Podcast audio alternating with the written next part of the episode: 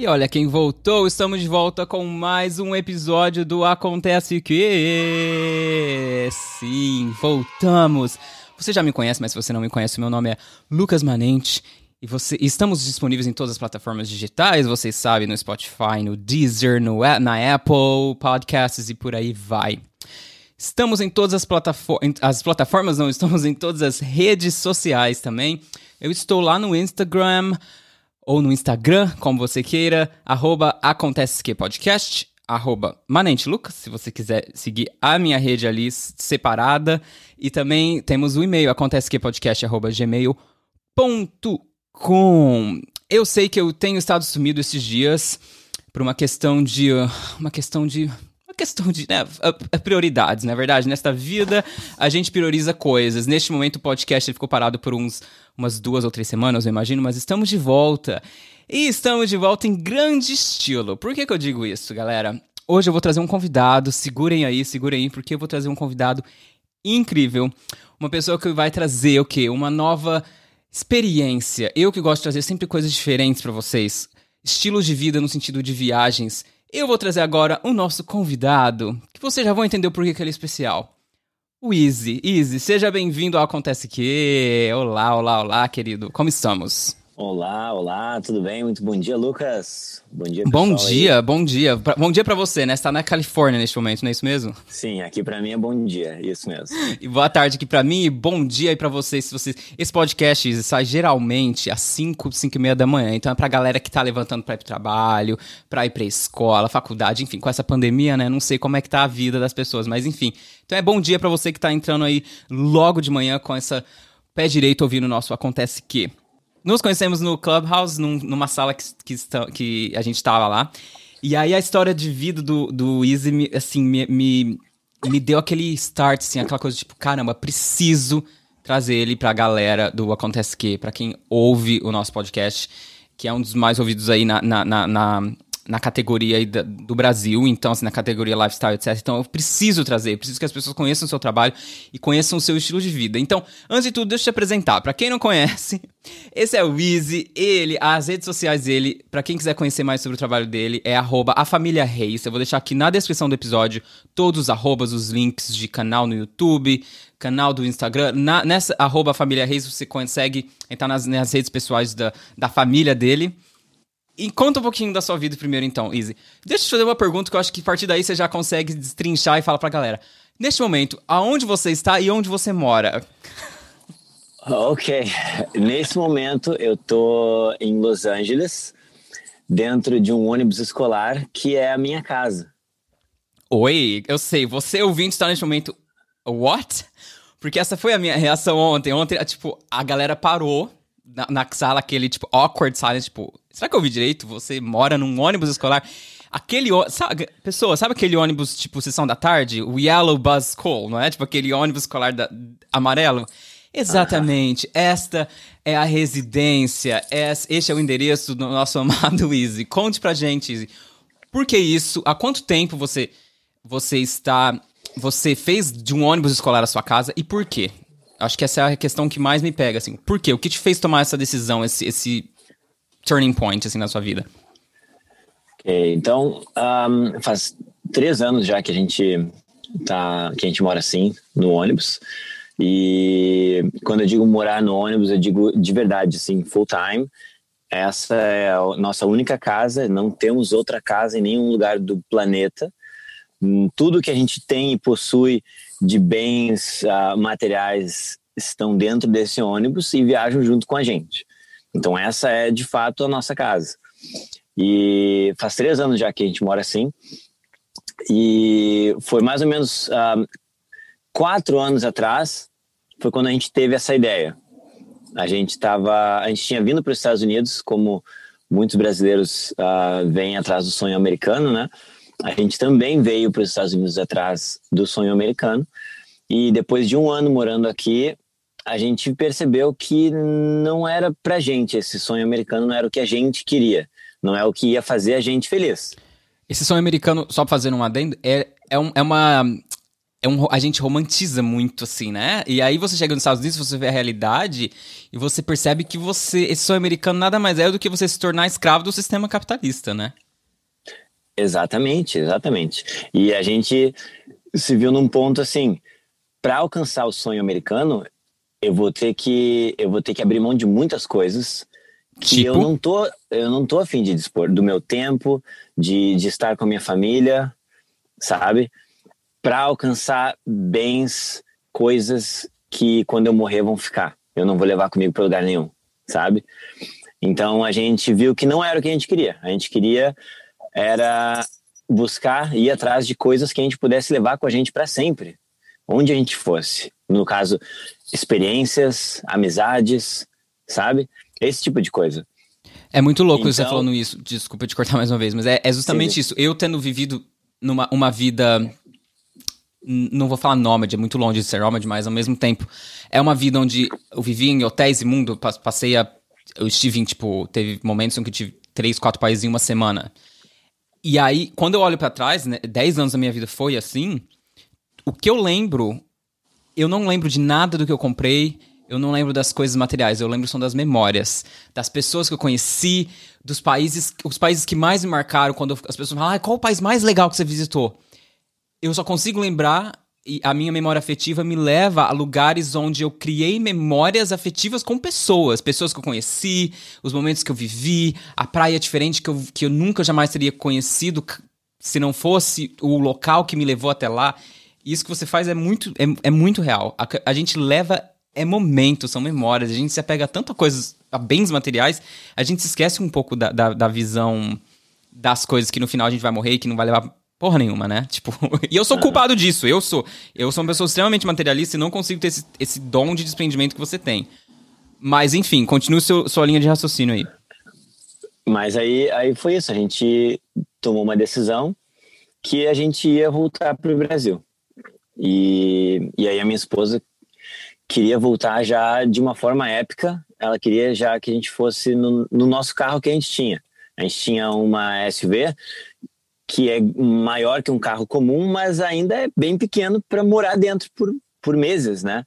E, e, a gente deu uma pesquisada e viu que, em geral, o pessoal leva aí seis meses para fazer esse caminho Estados Unidos-Brasil, sabe? E a gente ainda, a, a gente é do Sul, então é mais longe ainda daqui até lá, né? Então, aí a minha esposa queria ir já no carro mesmo. Ela falou: a gente monta uma cozinha atrás no porta-malas, a gente compra aquelas barracas que vão em cima, que aí abre, daí dá para dormir. E aí eu fui mais tipo, eu acho que de repente a gente precisa de um espacinho mais para para esticar as pernas, né? E de repente, se a gente quer usar o banheiro, como é que a gente faz? E as crianças, porque a gente tem três filhos. Como é que a gente faz com espaço para eles e tal? Então a gente uh, decidiu ir atrás de alguma coisa maior. A gente buscou então esses trailers que a caminhonete puxa, sabe? A gente comprou um desses trailers, bem velho, assim, era 1980 e poucos, era o que a gente conseguia pagar, mas era bem grande.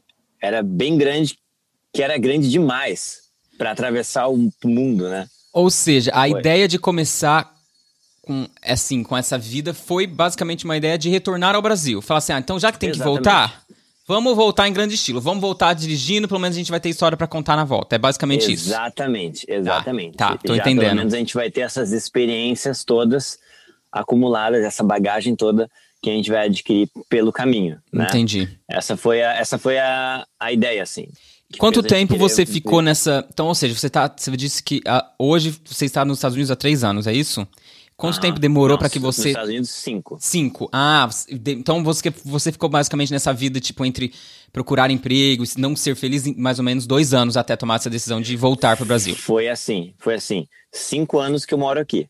O primeiro ano, eu dei uma chance pro sonho americano. Padrãozinho, tava seguindo ali a, o, a, a boiada. Entendi. Exatamente. E a nossa vida tava igual no Brasil. Trabalha, trabalha, paga a conta, vê os filhos no fim de semana. Era isso. Igualzinho no Brasil, não mudou nada. Sério? Exatamente. E aí, daí foi o primeiro ano todo assim. Aí a gente teve esse clique e o segundo ano foi toda essa transformação. Daí durante o segundo ano foi quando a gente comprou o ônibus, e a gente começou a transformar o ônibus, e aí os três próximos anos é o que a gente está vivendo agora na estrada. Então, basicamente foi isso. O primeiro ano a gente deu uma chance, o segundo ano a gente comprou o ônibus, começou a transformar ele, né? E levou um ano inteiro para transformar o ônibus. Nossa, a gente vai chegar lá. Tô aqui no, tá aqui no roteirozinho de como é que foi essa transformação. Mas basicamente, então, só para fechar o, o nisso, assim, então vocês compraram a SUV e aí é isso, vamos usar ela. E como é que chegou no ônibus? Tá, compramos. Uh, aí compramos o trailer. E aí vimos que o trailer ia ser grande demais para viajar com ele. A caminhonete que a gente tinha nem puxava o trailer, eu ia ter que comprar uma outra caminhonete maior. E aí eu, na minha cabeça estava assim, meu Deus, vou ter que comprar o, o outro.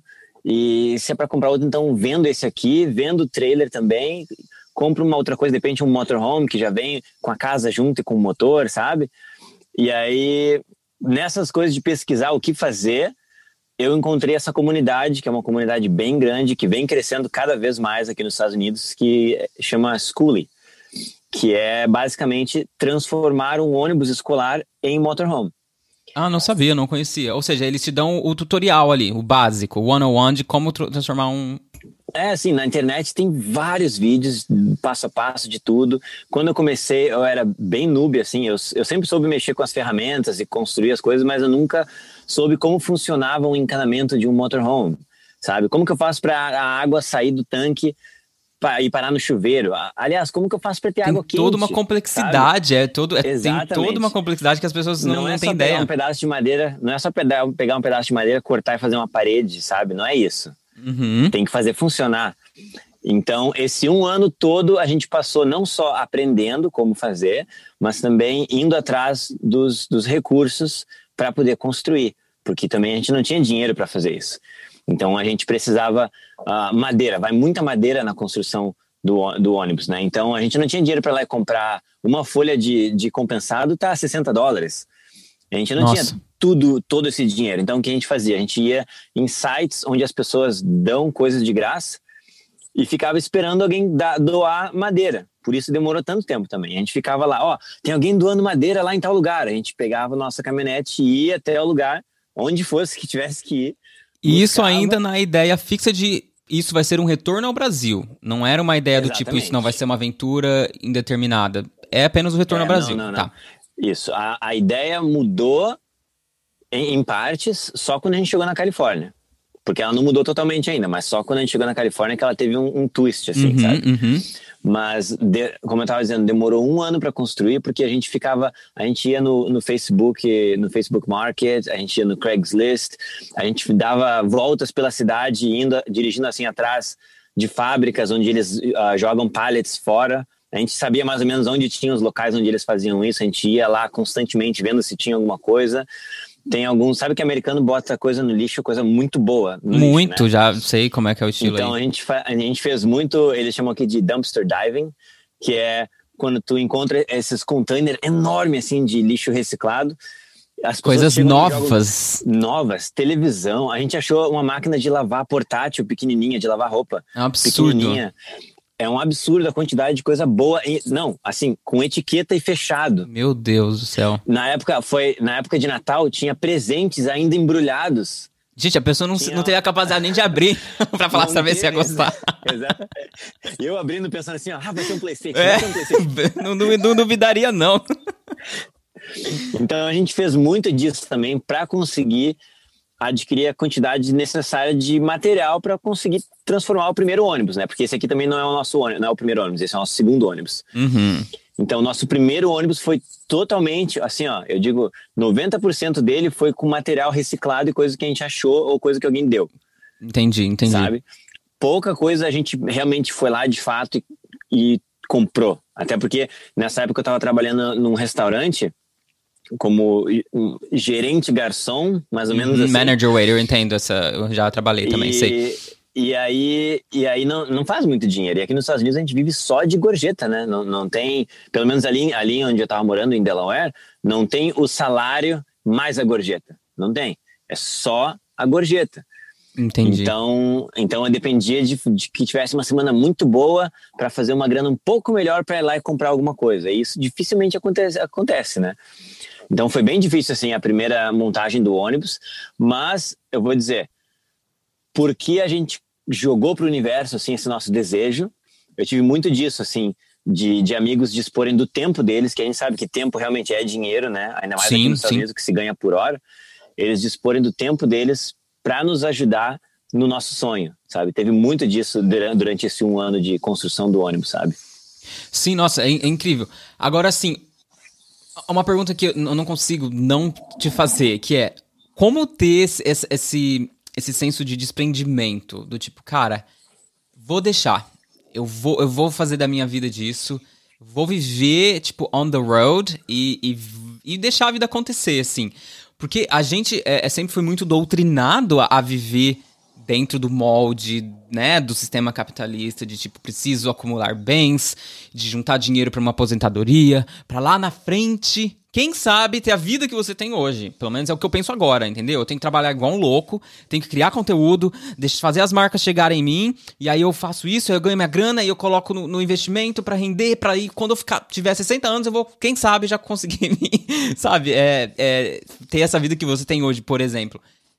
Qual foi a chavinha? Em que momento você teve esse momento do tipo. Em algum momento você teve medo de falar, meu, será que eu tô fazendo merda aqui? Ou não? Você sempre teve a certeza que era isso e, e, e foda-se. Vou dizer assim, os primeiros três meses eu tinha medo todo dia. Todo dia.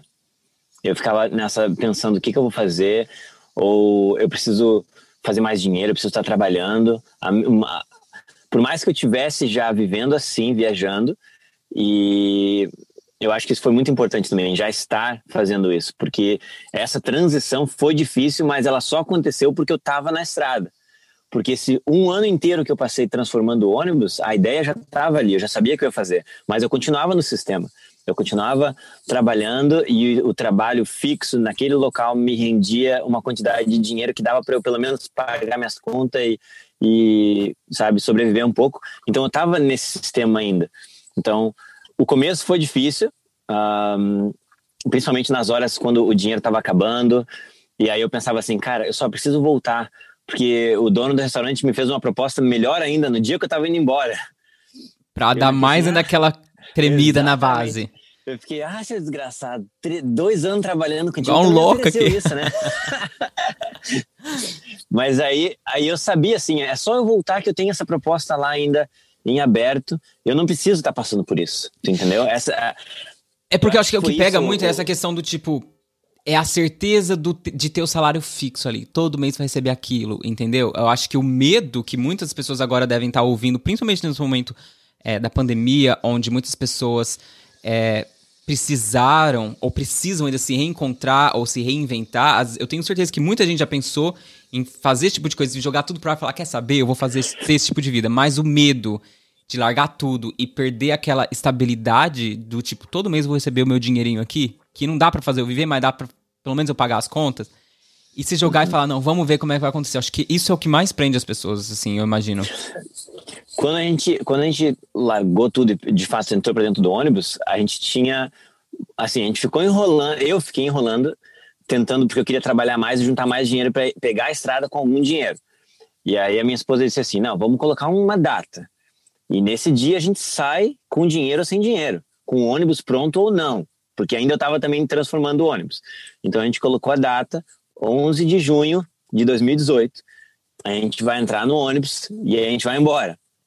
E no dia 11 de junho eu tinha 400 dólares só. Meu Deus. E, e esse, essa é a realidade. Tu, tu trabalha para juntar dinheiro e é difícil juntar dinheiro. É muito difícil juntar dinheiro. E, e a gente tinha 400 dólares e o ônibus estava pronto, mas eu ainda estava dando uma enrolada porque eu queria juntar mais dinheiro. Mas nunca ia acontecer. Então a gente entrou dentro do ônibus no dia 11 de junho, como combinado, e saímos. 200 dólares foi para gasolina e os outros 200 eu imaginei que ia durar aí umas semanas, talvez um mês e meio, porque comida a gente tinha para meses, né? A gente estocou hum, muita comida, muita comida. Seria mais para comprar alguma coisinha lá e outra, sabe? Sem contar Mas que é dinheiro... é bom sempre ter um emergency fund ali, qualquer emergência, né? Uhum. sim, sim. Mas aí o dinheiro aconteceu que durou uma semana e meia por aí, duas semanas, e acabou o dinheiro todo. E aí eu me vi naquela situação. Eu posso voltar e voltar para o meu trabalho e abandonar isso aqui, que lá tem dinheiro seguro, certo? Ou eu posso dar um jeito. É aí que me leva para a pergunta que seria a próxima. E aí? Como que é esse jeito? Como você se mantém nessa vida? Porque eu acho que eu tenho certeza que é, algo, é uma pergunta que os nossos ouvintes estão se perguntando agora. Beleza. Tá bom, ele decidiu, tá, tá na vida, tá rodando aí, tá conhecendo vários lugares, acumulando memórias, mas a verdade é que a gente precisa de dinheiro para comer, a gente precisa de dinheiro para viver, né? O mundo é assim. E ah. aí, como, como, como acontece isso na sua vida? Eu acho que é assim, ó. Antes, antes de eu falar o que, que eu fiz, de fato. Eu acho que isso aqui é tipo, tu tá andando numa esteira em casa, sabe? Tu tá andando, tu tá fazendo, caminhando normal, normalmente, mas tu não tá indo em lugar nenhum. Tu tá preso naquele lugar, mas tu tá caminhando, sabe? Quando tu sai para pro lado de fora, quando tu pega uma bicicleta, por exemplo, e tu está andando, é o mesmo que andar de bicicleta na academia. Tu está fazendo a mesma coisa, mas tu está andando, tá vendo as coisas, tu, tá, tu saiu do lugar. Se tu parar, tu cai. Às vezes, às vezes tu passa por um buraco e aí meio que tu perde equilíbrio, daí tu sai dando aquela se entortando todo assim, mas se tu parar, tu vai cair. Se tu continuar pedalando, tu continua. Eu acho que foi bem isso que aconteceu com a gente, assim. Quando acabou o dinheiro, foi como a bicicleta estava quase parando. É a, é a, é a, é a, Foi quando vocês perderam o equilíbrio. Exatamente. Eu podia parar a bicicleta, descer e sair caminhando, sabe? Ou eu podia seguir pedalando e, voltar e pegar o equilíbrio de novo, sabe? E foi o que a gente tentou fazer, assim, a gente não não desistiu, eu não não voltei, embora isso passou muito nos primeiros meses pela minha cabeça de voltar, mas a gente não voltou, a gente continuou e aí o que eu fui fazer, de fato, eu tinha uh, tenho ainda uma câmera que ela fotografa em 360. Então ela fotografa tipo uma esfera, sabe? Uhum, e essa essa foto esfera, ela pode dar para subir ela para o Google e colocar ela no Google no Street View. Que é exatamente o que o Google faz. Aquelas fotos do Street View é isso, né? Uma foto esfera para a pessoa poder mover a câmera e ver as. Exatamente. É. Uhum. Então, com essa foto, eu, eu fiz várias uh, fotos pela cidade e apliquei para o Google para ser o que eles chamam de Trusted Photographer, que é um hum. fotógrafo de confiança eu não ganho nada do Google, o Google não me dá nada além de um badge só, só um tipo um... o tiquezinho do Instagram, vai para falar que você é, é tipo reliable, que você não é uma pessoa fake. Exatamente. Uhum. Então, se alguém procurar procurar pelos serviços de fotografia 360, vai botar no Google fotógrafos do Google, vai ter o meu nome lá, entendeu? Uh, e também eu tenho esse, de certa forma, credenciais embora eu não trabalhe para o Google, mas eu posso chegar numa, numa empresa, e foi isso que eu fiz. Eu chegava nas empresas e dizia: Eu sou fotógrafo uh, de confiança do Google, eu tenho as credenciais, eu posso fazer uma uh, tour virtual da tua empresa com as fotos, subir essas fotos para o Google Maps, Street View. Então, quando as pessoas clicarem no teu, no, na tua empresa, ao invés de ver uma foto genérica do lado de fora, eles vão ser levados para dentro da tua empresa e vão poder navegar por dentro, assim como no Street View, vão poder andar por dentro do teu restaurante, academia, o que for. Ou seja, você é um homem que tem a retórica, você sabe vender o seu peixe também, né? Isso é muito, isso é, é importante. é. E então, só um adendo eu... aqui rapidinho, outro, você tem o inglês também, o que é importante, né? Você já foi para os Estados Unidos fa falando inglês? Ou você aprendeu sim, aí? Sim, sim. Não, não, eu já vim pra cá falando inglês. Ah, porque seu inglês é muito bom, é, dicas de passagem, que você, seu inglês é incrível. Só assim, um adendo. Sim, eu morei aqui quando eu tinha. Dos 18 aos 20, eu morei aqui que foi quando eu aprendi o inglês de fato, né? Então, aí o que me, claro, isso isso me deu uh, muitas vantagens na estrada, por exemplo, essa de conseguir chegar numa empresa e, e vender o meu serviço, né? Mas aí isso eu comecei a fazer, então. Confesso que não deu muito certo. Uh, Sério? Alguns lugares, uh -huh, eu consegui fazer bastante até, mas às vezes, como a gente viaja sem rumo, às vezes a gente para numa cidade no meio do nada. E aconteceu isso na, aconteceu isso na Pensilvânia. A gente parou numa cidade bem pequenininha, o centro da cidade era uma rua que tinha negócios dos dois lados e deu, acabou a cidade. E eu fui, bati em todas as portas e ninguém queria meu serviço. Porque a maioria dos donos daquelas, daquelas empresas era um pessoal mais velho que, pela cidade ser pequena também, eles já têm a, a clientela deles, que já vão ali, eles não estão buscando inovar e ir atrás de novos clientes, porque tem meia dúzia de gente na cidade, entendeu? Então foi bem difícil nessa cidade aí. Uh, quando eu consegui, eu baixei o meu preço muito para conseguir que alguém fizesse, porque eu estava numa situação, eu estava no pátio de um supermercado, tinha acabado a gasolina, estava acabando a comida, já tinham mandado a gente embora do mercado e eu não tinha nem como sair dali para ir para outro lugar, porque eu não tinha, estava acabando o dinheiro total, sabe? Então aconteceu isso algumas vezes durante a estrada de a gente não conseguir clientes e conforme a gente foi chegando mais próximo da Califórnia, foi ficando mais difícil, porque o Google é aqui, inclusive o Google é aqui mesmo, é duas quadras aqui de onde eu tô. Tipo, literalmente ela está a duas quadras de você, as we speak. Exa exatamente. Então, esse serviço é oferecido por muito mais gente aqui na costa um, oeste dos Estados Unidos. Então, eu fui tendo essa dificuldade. Quanto mais próximo da Califórnia, menos eu conseguia oferecer esse trabalho, porque mais pessoas já tinham esse trabalho, esse serviço, né? Então a gente sempre quando me perguntam assim, o que que tu faz na estrada? Eu sempre digo, é meio que por temporadas assim. Cada temporada eu faço uma coisa, eu sou totalmente aberto para fazer coisas novas se tiver que aparecer alguma coisa nova. Aí, aí teve, teve essa época do brechó também, que a gente, a gente ia em brechós que eles vendem roupas uh, pelo quilo, né? Então, ao invés de tu pagar a peça, tu paga pelo peso. Tu compra um monte de coisa, bota na balança e paga uh, um dólar pelo quilo, mais ou menos assim, sabe? Então é muito mais barato, porque tu pega várias roupas. Então a gente buscava roupas vintage, vintage de verdade.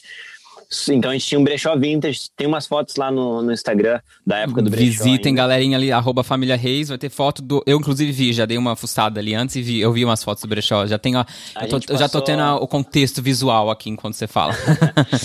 a gente passou quase um ano, assim, com, com o brechó e com a loja das joias que eu faço também que no começo eram bem mais um, rústicas do que como elas são agora. Agora eu tenho até o, o meu escritório aqui atrás, onde eu, eu, sento e faço as minhas joias. O meu escritório então, aonde? Aqui atrás de mim, no meu, no meu, na minha casa, no meu ônibus escolar. É. Gosto assim, Tudo não, gente? Eu, desse... É muito louco, gente. Eu adoro esse tipo de.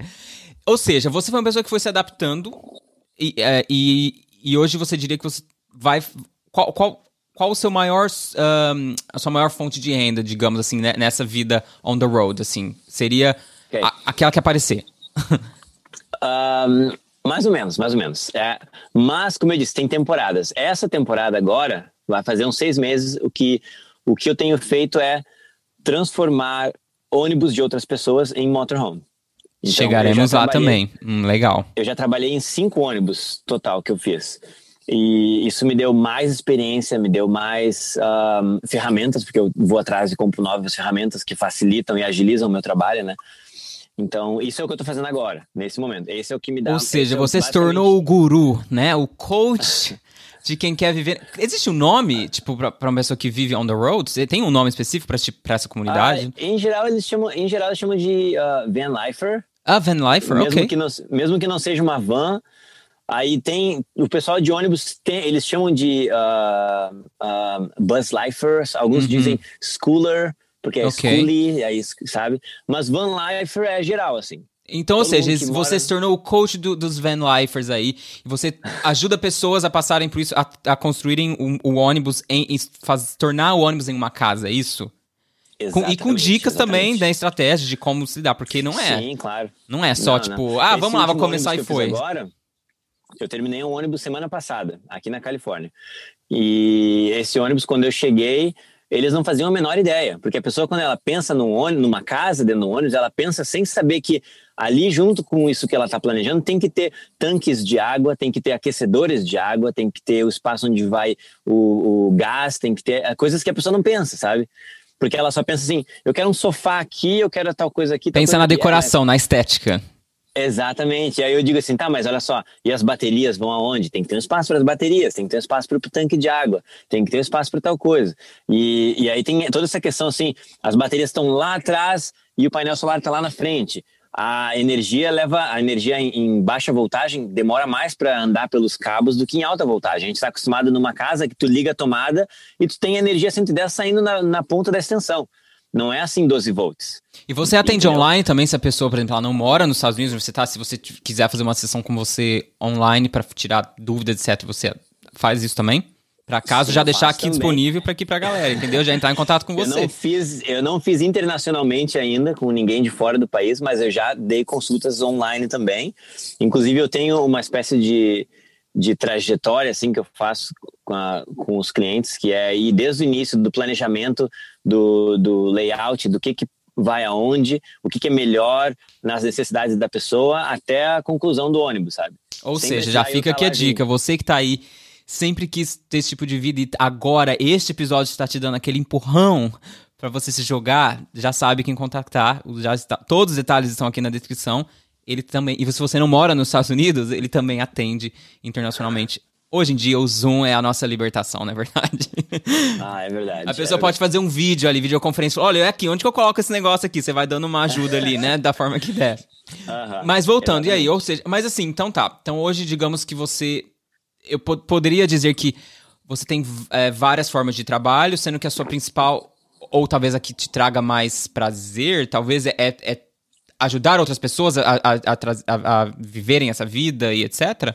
Ou tudo, tudo te- É. você curte qual- qualquer tipo de trabalho, o que, o que, te- o que aparecer, você é uma pessoa tipo easygoing, tá tudo certo. Na, na verdade, sim. Ahn, eu prefiro fazer o que eu gosto. Ahn, eu não sou, como eu disse, eu sou aberto a se chegar uma nova coisa para fazer, eu faço de boa, sem problema. Mas eu vou priorizar o que eu gosto de fazer. Que é? E que é fazer os ônibus, Fazer fazer, os as ônibus, minhas sim. joias, Uhum. fazer as minhas joias também. Também é uma, uma paixão minha. Eu faço Ah, você tem uma lojinha também, né? Eu vi. Sim, sim. A lojinha é a lojinha das Ah. joias, né? Isso mesmo, é. Arrasou, Tá arrasou. No, no nosso Instagram tem o link também. Uhum. Então, é, essas são coisas que eu, que eu gosto muito de fazer e que eu priorizo isso. Então, a menos que por qualquer motivo eu precise fazer outra coisa, eu faço sem problema. Na estrada me, me ensinou a estar aberto a várias possibilidades, mas eu vou sempre priorizar o que eu gosto de fazer, até porque é o meu tempo, é a minha vida. Com E- certeza. E tem uma coisa, tem uma coisa que eu não vou fazer nunca mais, em hipótese alguma, Diga. na minha vida. Agora. Dar o meu tempo para enriquecer um patrão. Isso eu não vou fazer mais. Não. Silêncio. Eu preciso de um silêncio nesse podcast agora, porque eu tô assim, ó. Apesar que eu também estou nessa vibe. Eu já tô. de- Desde que eu voltei, eu saí desse mundo corporativo. Eu tô muito mais uma vibe agora. Se for pra enriquecer, eu, eu quero me enriquecer. Eu acabo- chega de trabalhar pra grandes corporações. Por exemplo, eu dei 10 anos da minha vida na, né, na aviação, e aí quando chegou a pandemia, tchau, Lucas, bye bye. Eu entendo. São, são os números, afinal das contas, e não não tá dando dinheiro, foi, né? Inclusive, isso me leva à, à próxima pergunta. Você começou nessa vida no mundo pré-corona, correto? Sim. E agora estamos nessa loucura, enfim, generalizada. Como a pandemia afetou esse seu estilo de vida? Se afetou. Ok. O que aconteceu quanto à pandemia foi assim: a gente estava na Flórida em fevereiro do ano passado.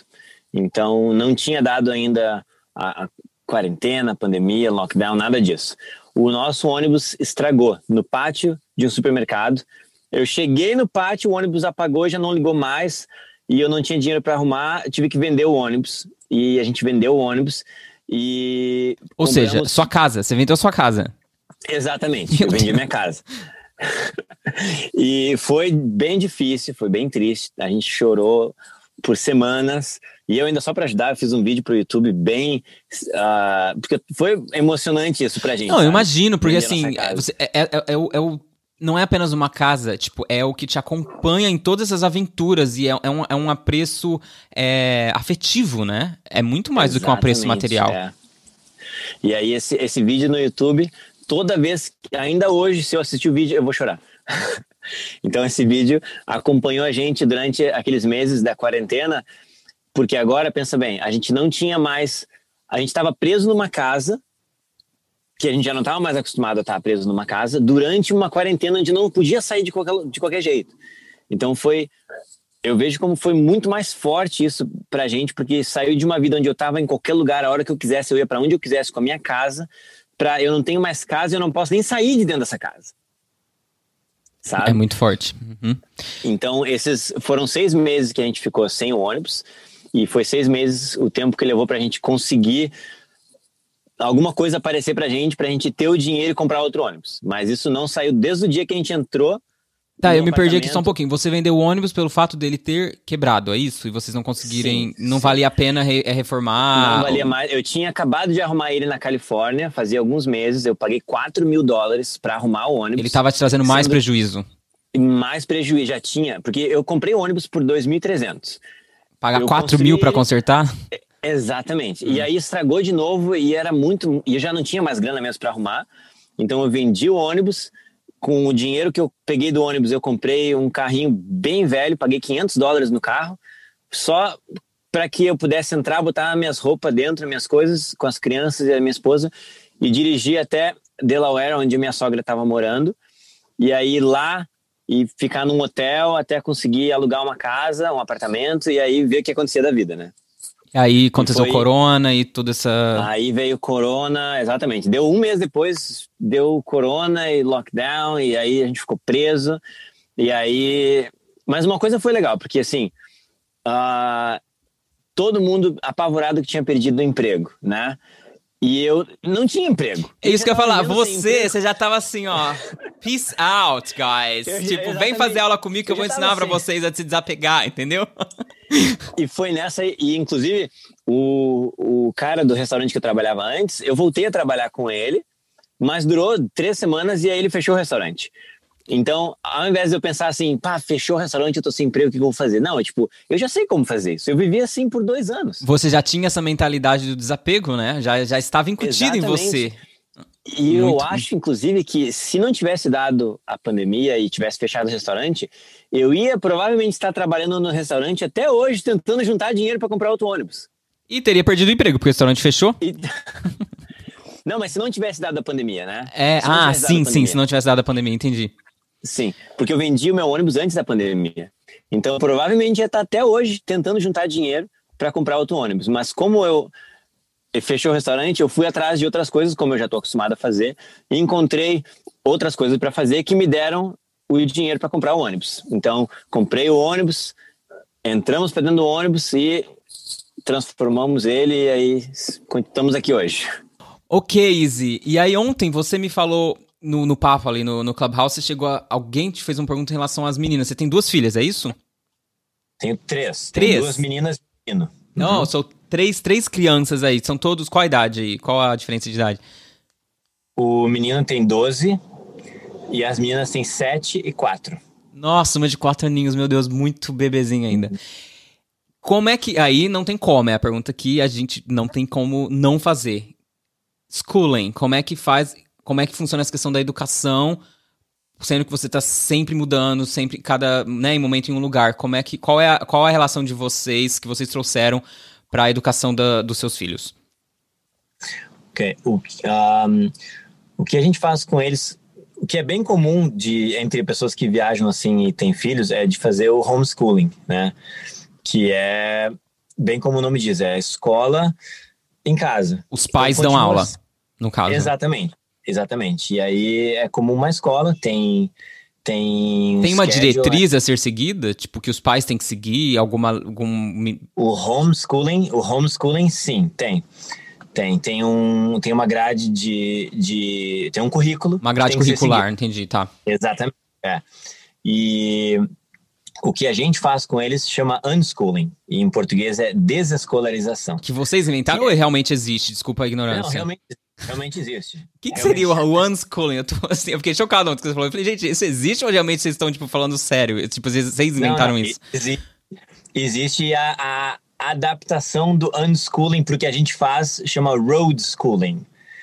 Que aí é meio que pode ser para os dois lados um pouco, assim. Só traduzindo é é... aqui, para quem não entende inglês, seria mais ou menos uma é, educação na estrada, né? É, mas isso, é. Uhum. Mas o, un, o unschooling, que é a desescolarização, é a base do que a gente faz com eles, que é bem, aí como o nome diz, né? Desescolarizar, é tirar o sistema escolar do aprendizado. Então, eles aprendem sem uma grade curricular, eles são guiados pelo, pelos desejos deles de aprender o que eles quiserem aprender, quando eles quiserem aprender.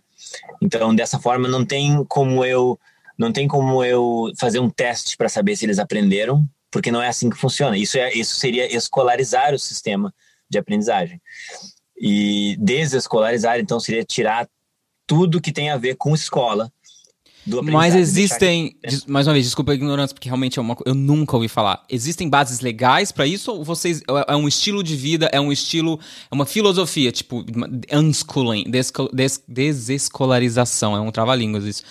É, onde os pelo que você falou, as crianças demonstram, né, expressam os desejos e vocês ensinam a partir do que eles demonstraram interesse. É mais ou menos isso? Isso mesmo, isso mesmo. E isso. se eles.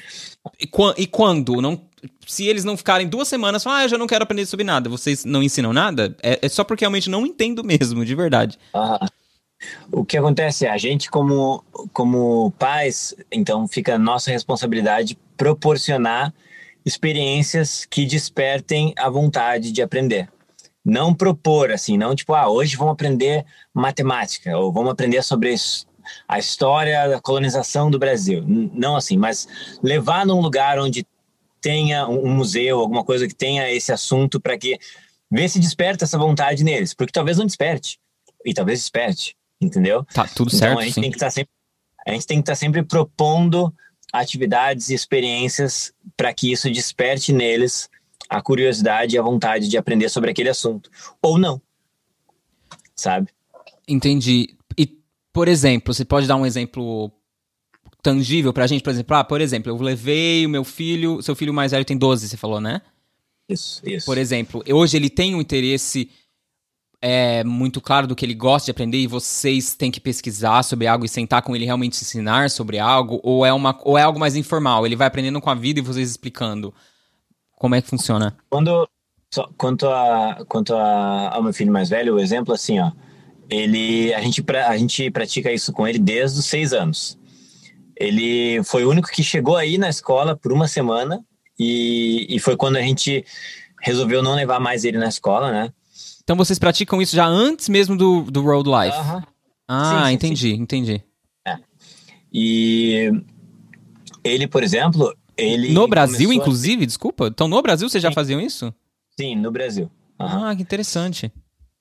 Então, a gente, inclusive, nós somos uma das famílias também pioneiras nisso na nossa região.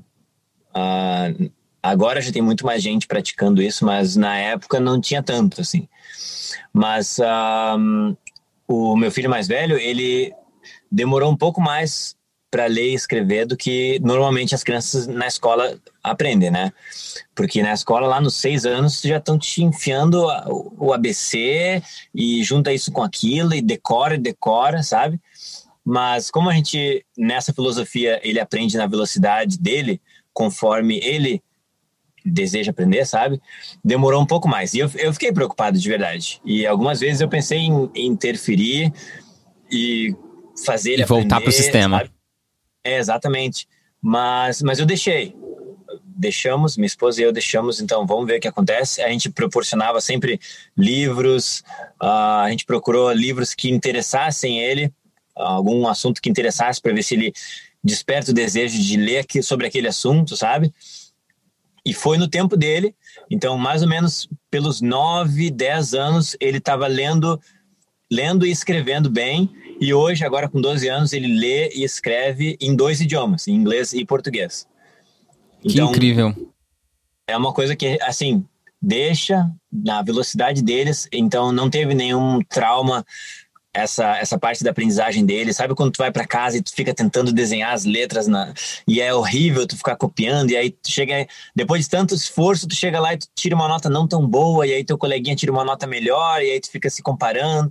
Não teve todos esses problemas na vida dele. Sem contar que minha... a, vida na escola é uma vida que, tipo, para grande parte das crianças é uma vida que não traz muito, lembranças muito boas, né? Porque o ambiente escolar é um ambiente que é, é muito cheio de, de bullying, de, como você disse, é, ele, ele incita esse senso de, de competitividade, porque a minha nota é melhor ou pior do que a do meu coleguinha, etc. Então, eu acho que não ter esse school life é, eu não tenho bases legais nem para falar o que é melhor ou o que é pior, mas o que eu quero dizer assim, você conseguiu evitar grandes partes de frustrações na infância que ele não precisou passar por isso. Sendo que Sim. todo mundo passa e que leva mazelas pra vida, assim, né? Consequências e, e efeitos colaterais para muita gente aí. É, enfim, muito legal, muito legal. É, até até um, um, outro dia um cara perguntou para mim, na, no Clubhouse, inclusive, a gente estava conversando sobre isso, e, me, e, um cara falou assim: Ah, mas uh, sempre que eu vejo esses meninos assim que estudam em casa, que fazem homeschooling e tal, eles sempre são assim introvertidos, aí eles vão na festa e dançam tudo torto assim, e não sabem dançar direito, e não sabem se comunicar, e aí quando eu vou ver sempre são crianças que estudaram em casa, que não foram para a escola. E aí eu falei pro cara, olha, eu não sei que tipo de gente que tô, tá andando aí. Vem porque... conhecer meu filho.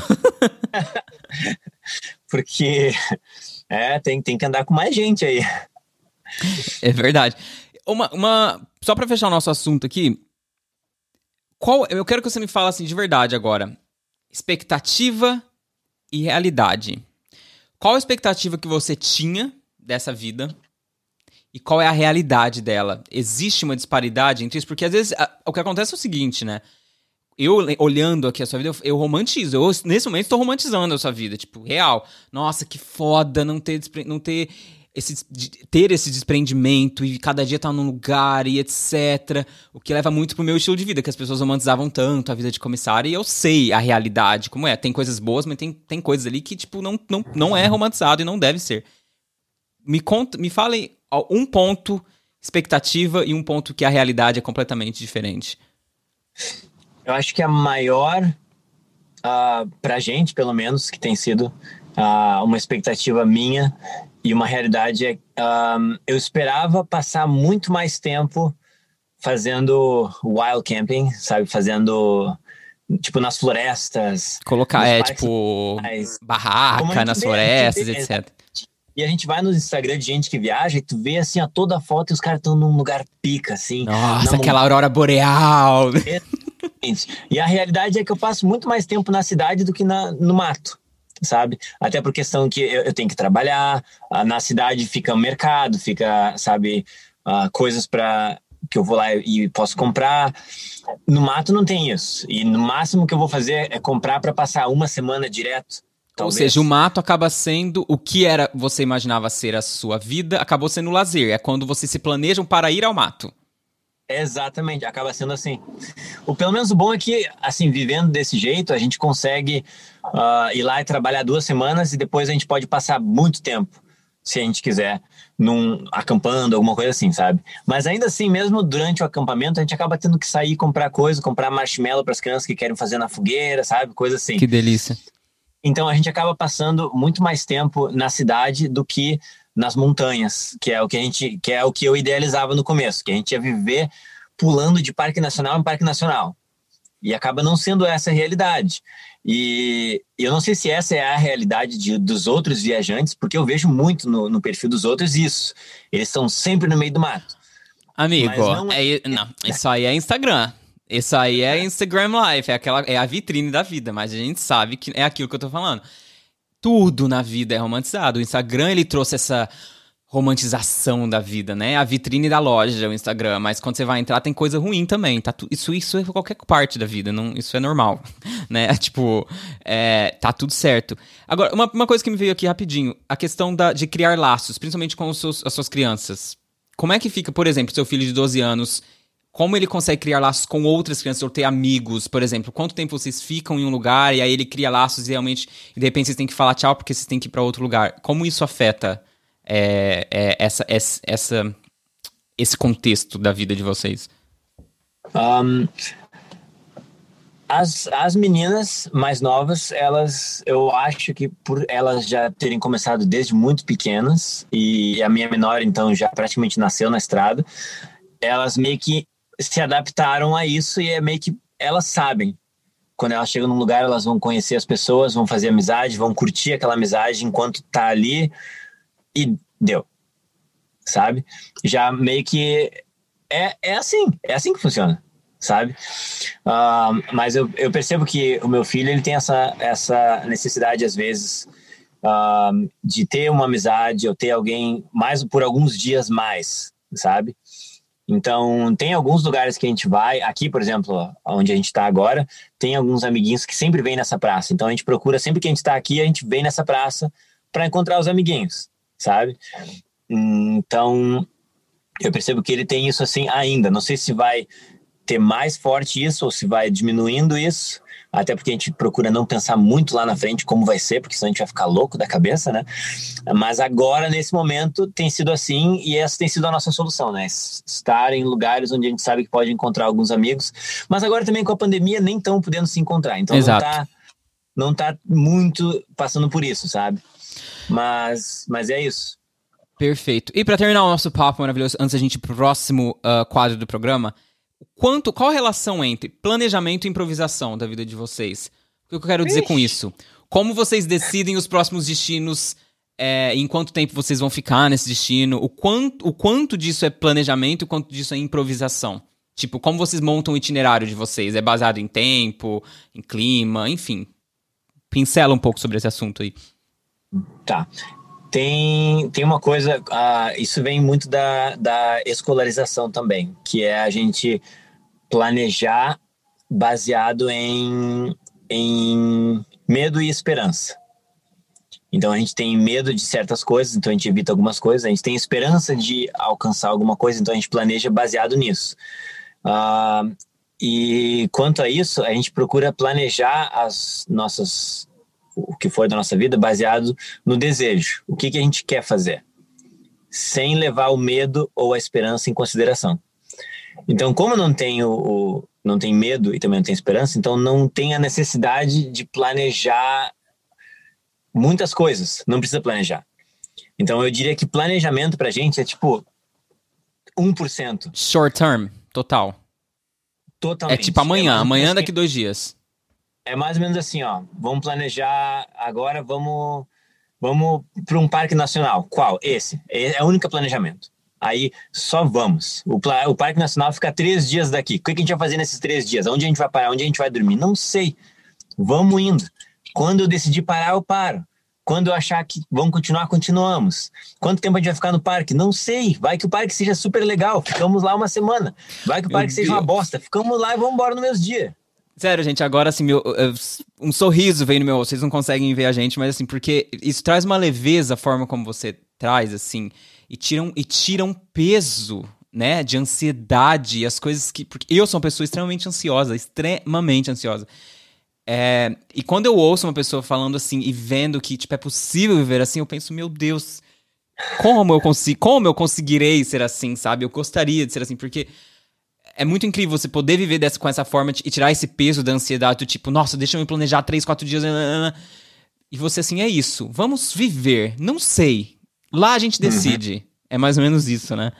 É. Sabe que o nosso caminho, a gente estava agora no fim do ano, a gente estava na Flórida.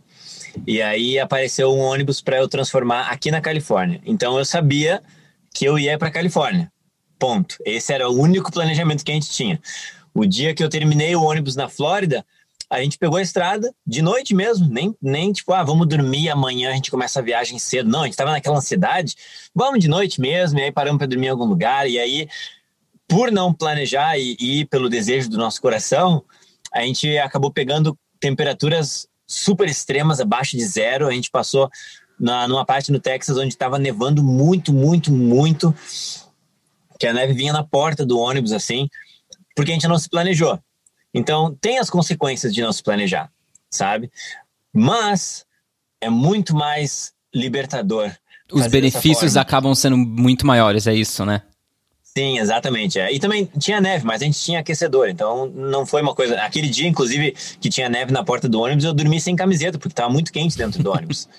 Vou te falar então... que eu passo mais frio que você. Olha, aqui em casa tem aquecedor, mas é tão frio, é tão. A casa fica tão gelada que eu tenho que ficar com um cobertor o tempo todo andando pela casa. E, e, eu não tenho a vista que vocês têm. Então, ó, é isso que, isso que entendeu? Cada dia você tem uma vista diferente, entendeu? Eu tenho a vista do telhado da vizinha aqui de casa. Então é, é. isso que eu tenho. Aí, quanto a isso, tem uma coisa que é interessante: as crianças, elas perguntam quase que todo dia: onde a gente vai dormir hoje? Sabe? Que é uma coisa que quando é que, que loucura isso, que coisa mais linda, né? É rotina perguntar, tipo, onde a gente vai dormir hoje? Tipo, Ou é então, ansiedade boa, né, da criança. É, onde acordar de manhã e correr para a janela para ver onde que eles estão, sabe? Para ver se é uma praia, se é uma montanha, se é uma praça, se é um. O que que é? Um, é um Grand Canyon da vida, sabe? E essa ansiedade de abrir assim a janela e ver, tipo, uau, olha só onde a gente tá, sabe? É, é bem legal isso. Perfeito. Pra gente terminar, então, ó. Uma pessoa chega e fala pra você agora aqui, ou tá pensando aqui, o nosso ouvinte, quero começar essa vida. Qual é o starter pack? Easy. Tipo, dê tipo, três, três coisas, uma coisa, não sei. Só um starter pack rapidão aqui. Tá, quero começar. O que eu devo fazer? Por onde eu devo começar? Ok. Se a pessoa já tem um veículo, um carro que for, ela não precisa de mais nada. Já, já tem um meio de transporte, só vai. Entra e vai, sabe? Eu acho que a, a dica para quem quer começar mesmo deveria ser só vai, com o que tiver, sabe? Não espera, não cria empecilhos para ti mesmo. Não espera ter tal coisa porque tu não sabe nem se um dia tu vai ter ou se tu vai chegar lá, sabe? Não espera, ah, vou juntar dinheiro para comprar um motorhome ou comprar um ônibus, uma van maior. Tipo, cara, tu pode morrer amanhã. E aí tu perdeu de viajar um dia, sabe? Não espera, só vai. Se é, é o desejo, vai e faz. Eu, eu diria isso. Não, não existe pré-requisitos para uma coisa que tu, que tu deseja muito fazer. Então é isso, gente. Já sabe. O Starter Pack é um. Vai. Só vai. Hashtag só vai. Acho que deveria ser o seu lema. Hashtag só vai. Ó, fica a dica, fica a dica aí de um business uh, hashtag pra você. Hashtag só vai, eu acho que é, é, isso. Sendo assim, para terminar o nosso quadro, a gente vai para o próximo quadro que é o Se Vira nos 15.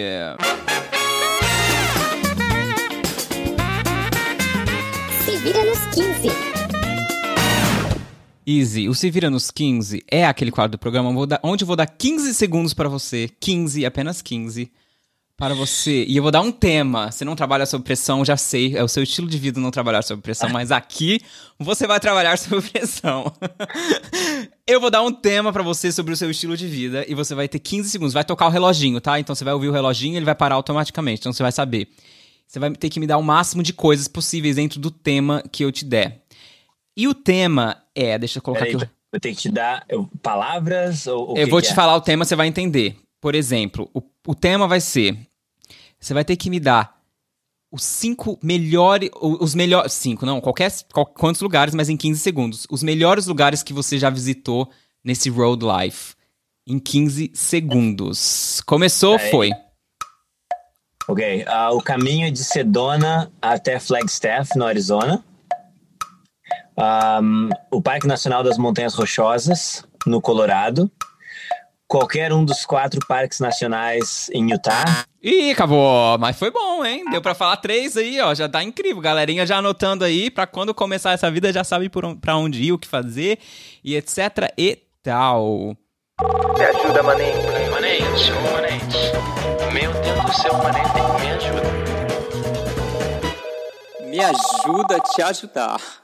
Easy, o Me Ajuda a Te Ajudar é aquela parte do programa onde os nossos ouvintes maravilhosos e amados, queridos, eles mandam dúvidas, coisas da vida. Pode ser qualquer coisa. Tem gente que já mandou dúvidas sobre problemas amorosos, problemas com família, com a tia, com o cachorro, dúvidas do que fazer, carreira profissional, enfim, é qualquer coisa. E, o, nosso, o nosso papel é o quê? Dar pitaco.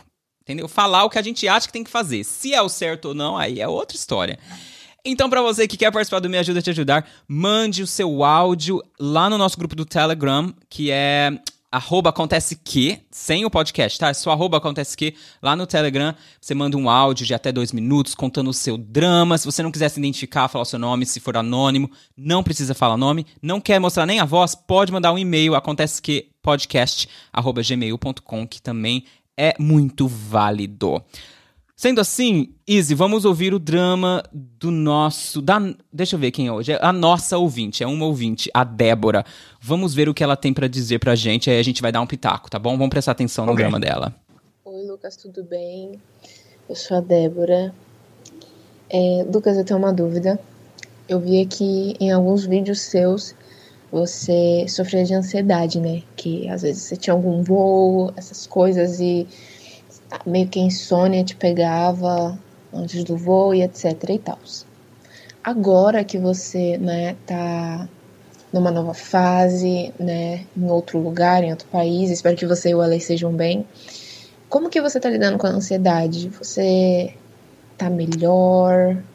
Qual a sua dica, um conselho que você dá para quem sofre? Porque eu sofro demais, sou muito, muito, muito, excessivamente muito ansiosa, tá? Espero que você e o Ale estejam bem nessa nova fase e sucesso aí pra vocês em Itália. Um beijo. Ok, assunto ansiedade. Você é ansioso, Izzy? Você é uma pessoa que tem uma nat natureza sua, é ansiosa? Às vezes, não é assim uma coisa que eu, sofro disso. Às vezes eu fico um pouco ansioso uh, quando tenho um, algum projeto em mente, aí eu, eu, não consigo dormir planejando, sabe?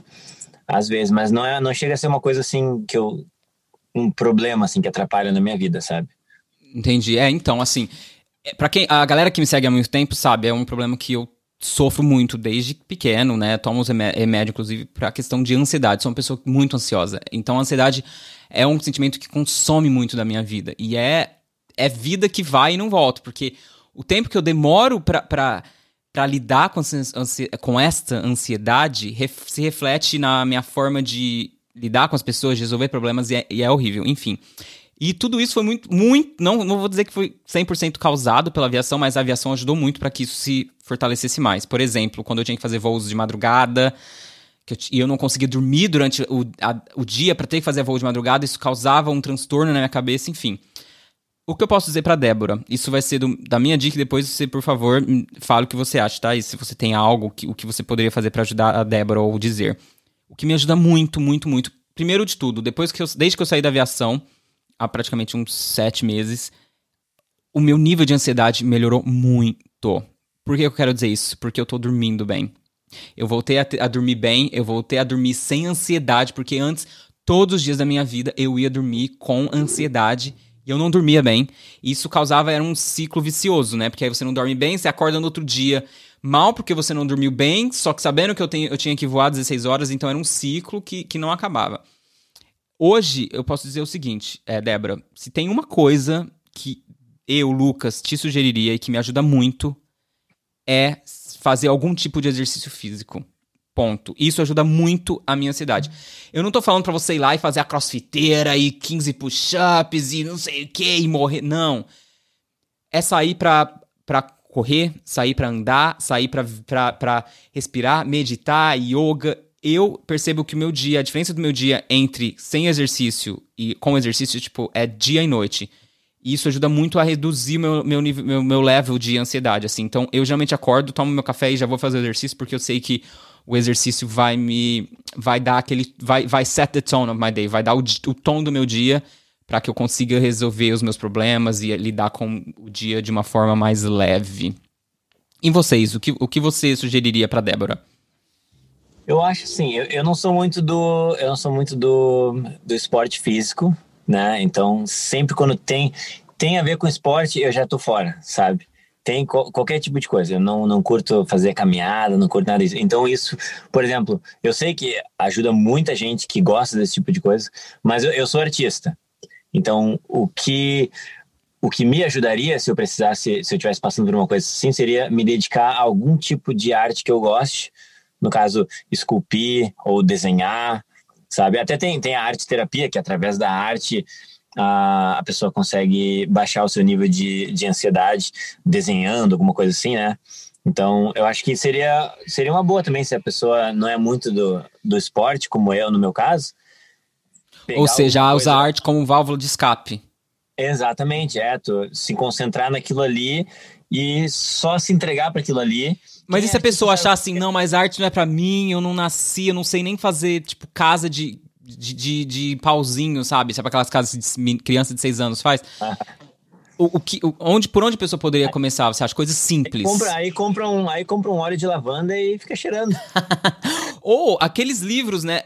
Que tá super em voga agora já há muitos anos que uh, livros que for, foram feitos para adultos desenharem para desenharem ah. dentro do, do né aqueles ah. livros de colorir coloring books de para adulto mesmo sim, sim. aquilo ajuda muito também eu, eu já tive um e assim super às vezes ajuda a desanuviar assim a cabeça é, uma outra dúvida agora que me veio uma dúvida não uma outra sugestão que me veio à mente a, a, ansiedade às vezes é muito gerada pela função da gente achar que tem muita coisa para fazer e não sabe por onde começar o que me ajuda muito também, eu tenho aqui um Notes no meu celular e eu faço a minha lista do dia, o meu, meu daily, tipo, list, assim, real. Hoje eu tenho que fazer isso, isso, isso, isso. É assim, coisas básicas do tipo, eu preciso lavar roupa, eu preciso é, tirar tanto X pra. Eu preciso estudar, eu preciso fazer isso, isso, isso. E aí eu vou ticando.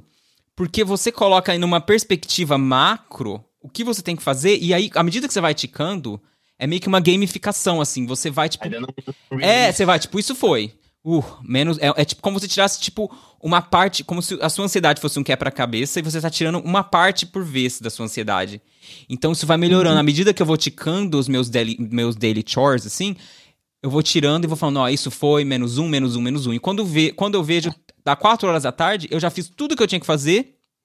Me dá aquela sensação, agora eu posso tirar o tempo pra mim, porque eu já tinha eu já fiz tudo que eu tinha que fazer, eu não tenho que fazer mais nada. Então, eu acho que isso ajuda muito também. Você acordar, primeira coisa que você, fiz- você pode fazer é olhar o que eu tenho que fazer hoje. Coloca numa lista e vai ticando um por um. E aí dá aquela sensação de tipo, job done, não tenho razões para, ser, para, para estar ansiosa. Certo? Boa. Então vamos para o último quadro deste programa, o quadro O Auge. Se isso não é o auge, eu não sei o que é. O auge.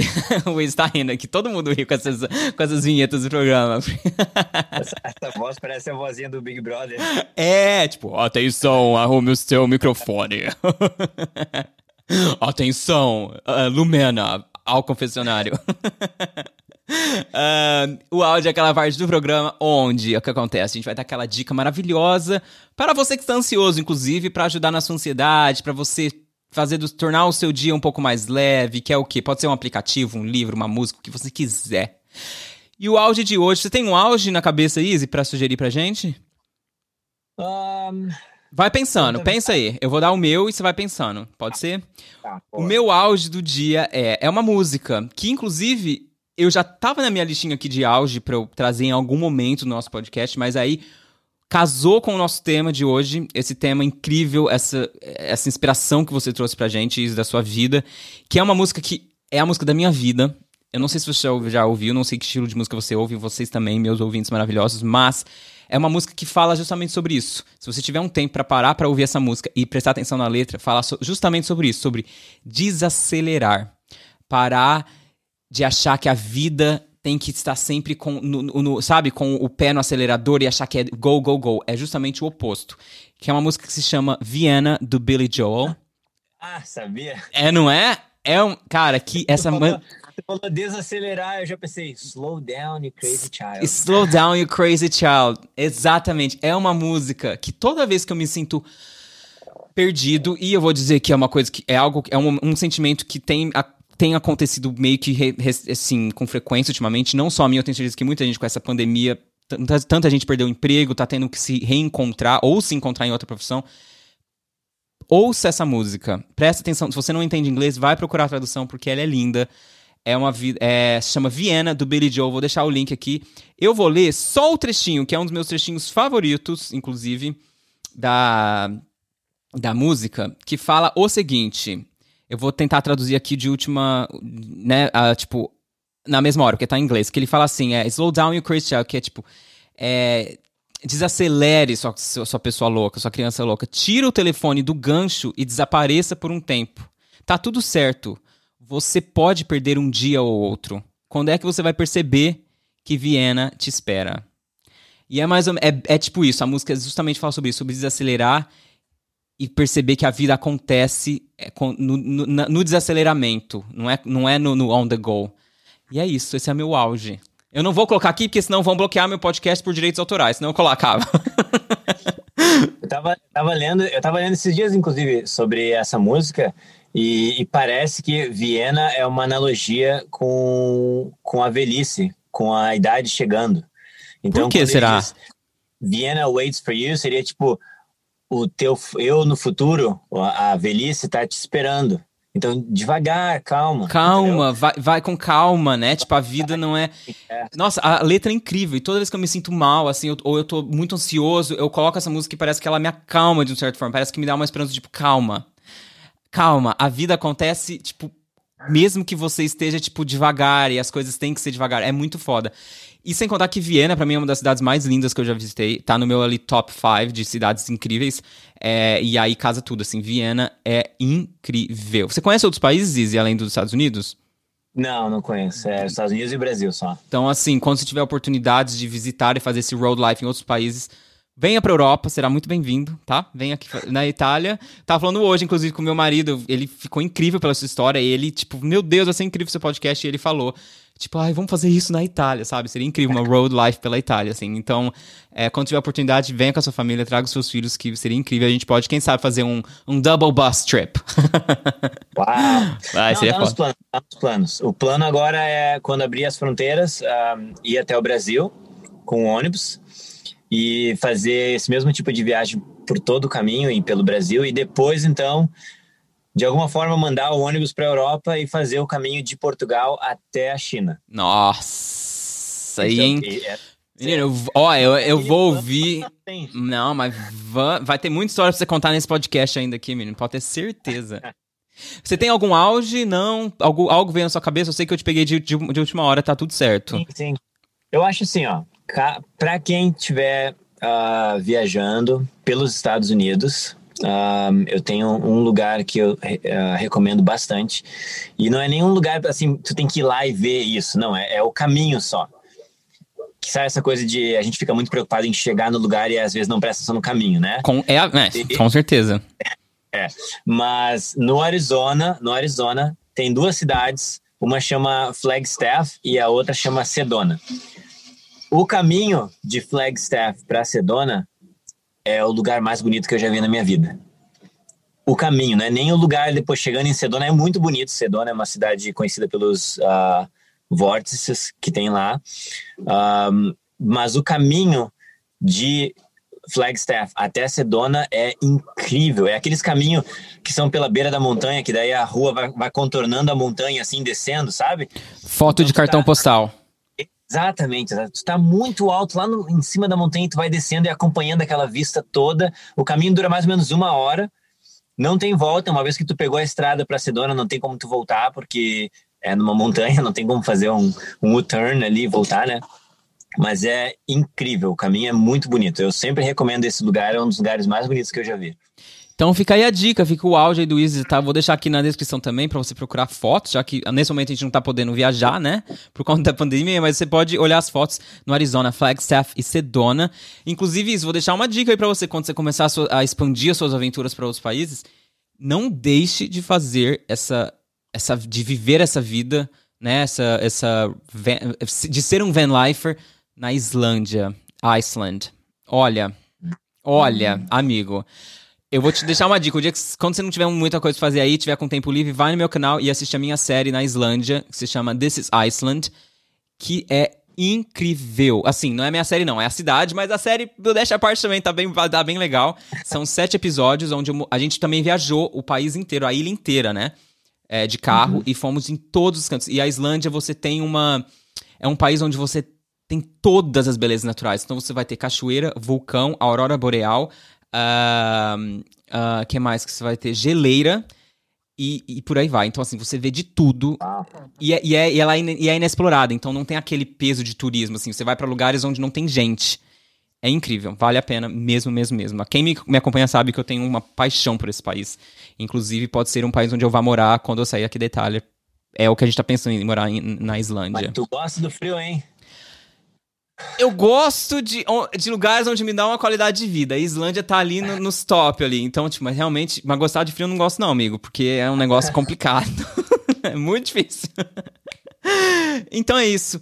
Galera, Isa, eu queria te agradecer pelo tempo, pela pela não sei, pe- pela, pela, pelo- pelo- por você dispor do seu tempo, que você poderia estar agora passando com a sua família, vendo, fazendo as suas coisas, estar aqui com a gente e ter trazido essa leveza para as pessoas e para quem tá ouvindo a gente, que é um momento tão difícil onde a gente tá vivendo, né? Essa pandemia louca que aconteceu e, e talvez o seu, a sua vida na, na estrada pode ser o encontro de pessoas que agora estão se perguntando do que fazer, né? Eu espero que talvez o nosso episódio tenha ajudado alguém aí, ter trazido um pouco de leveza e um pouco de, talvez, putz, eu acho que eu quero fazer isso.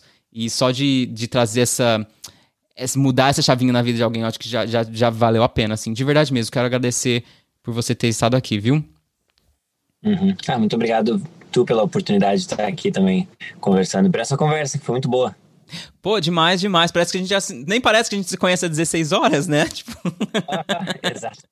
Mas agora você tem meu contato, vamos manter contato, de verdade mesmo. Quando você vier aqui para essas bandas, ou quando eu for aí para os Estados Unidos também, a gente combina de fazer alguma coisa. E vai ser incrível, incrível mesmo. Muito obrigado, viu? Pode deixar. Então, ó, certeza. não esquece, Tá. a, lança lá a hashtag no seu, no seu canal, hein? Hashtag só vai. Eu acho que rola, hein? Tô falando sério. Anota aí que vocês não vai perder esse negócio, hein, menino? Galera, um beijo, Tá muito bom. obrigado, muito obrigado por estarem aqui. Que vocês tenham uma semana muito abençoada, cheia de, de, de luz. E não esqueçam de me encontrar em algum lugar do mundo. Um beijo e até a próxima. Tchau!